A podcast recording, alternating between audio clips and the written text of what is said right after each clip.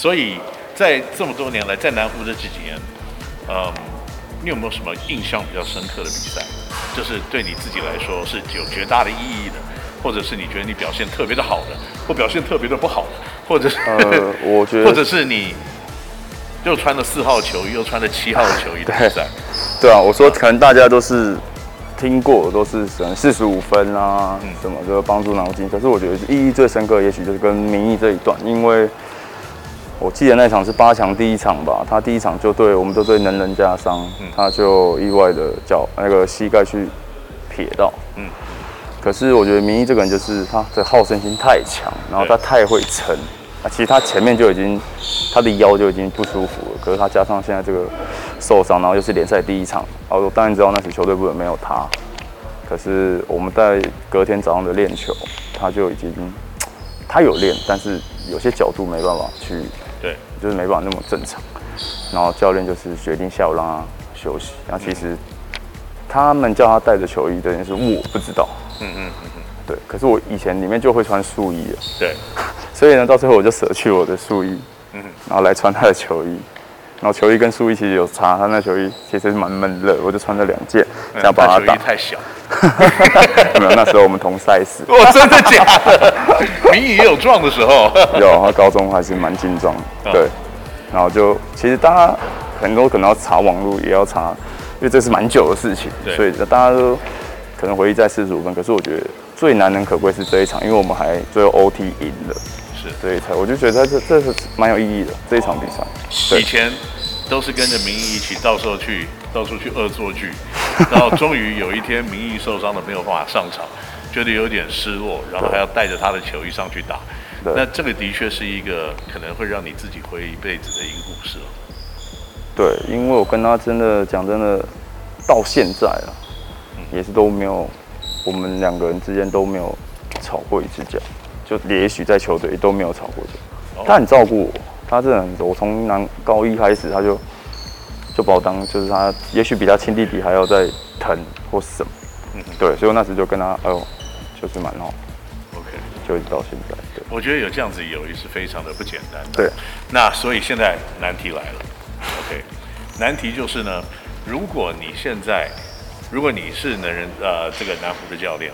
你要组一个历史以来最佳南湖五人组，你会放哪五个人在场上？记得要五个位置哦，不能说五个都是后卫。呃，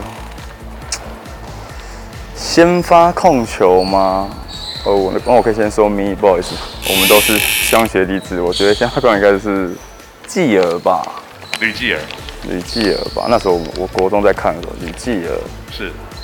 然后二号位应该就是邓玉成，邓玉成，对他哦，邓玉成那也是我国中的起来的学长，是是。三号位吗？那我可以给我二号位吗？可以可以可以可以可以二号，可以可以。我可以给我二号位吗？邓玉成想三号位，OK。然后在四号位就是应该是欧肥吧。游炳军之前那个南湖双双塔其中一塔，我知道。五号我觉得应该就是阿修，阿修郭世修。OK，对啊，我我觉得这个国语的学长学弟的观念真的很重。你现在其实也有一些还蛮不错的学弟，也慢慢有窜出头，像去年前年打的啊，桂宇廷照、桂宇将军这几个，其实都还打得蛮不错的。不过他们的时间还没有到。他们能不能够成为南湖有史以来最好的先发五人？我觉得还是需要一点点时间来证明，让大家知道。那至少你看到前面的这些学长们呢，跟现在的这个过去南湖毕业的球员，已经慢慢的开始在联盟里面或者在不同的地方，都已经慢慢打出了一点气势。嗯，所以呃，柏宇在呃最后这集的收尾，我们可不可以稍微聊一下，就是说你现在在九泰国际这个球队？嗯，我相信这是一个非常有朝气的、很年轻的一支球队。你在这个球队里面，可以把你过去的一些经验带来这个地方？还是你有什么在这个球队有新的学习？